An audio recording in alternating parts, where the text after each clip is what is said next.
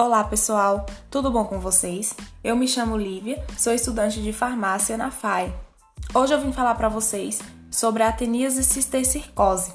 Ela constitui-se de duas entidades mórbidas distintas, causada pela mesma espécie do cestódio, em diferentes fases do seu ciclo de vida. As manifestações clínicas da cistercircose dependem da localização, tipo morfológico, número de larvas que infectam o indivíduo, da fase de desenvolvimento dos cistercos e da resposta imunológica do hospedeiro. O modo de transmissão da ateníase é adquirido através da ingestão de carne de boi ou de porco mal cozida que contém as larvas. Quando ingeridas acidentalmente, os ovos da ateníase adquirem a cistercircose. O diagnóstico pode ser clínico, epidemiológico ou laboratorial e é tratado à base de medicamentos que o SUS oferece. Obrigada pela atenção.